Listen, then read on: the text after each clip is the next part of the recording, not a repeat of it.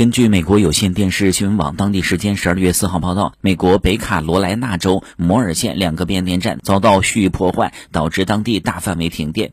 根据报道，由于电力不足，该断电地区紧急求助电话越来越多。此外呢，由于交通信号灯熄灭，交通事故频繁发生。当地消防和救援部门官员表示，经过评估，确定至少需要五日才能恢复电力供应。根据美国杜克能源停电地图的数据，截止到四号的十五点三十一。一分，扎凯罗莱纳州共有四万四千六百一十个用户没有电力供应。目前，摩尔县警长办公室正在将其作为犯罪事件进行调查，已安排在四号十六点举行新闻发布会。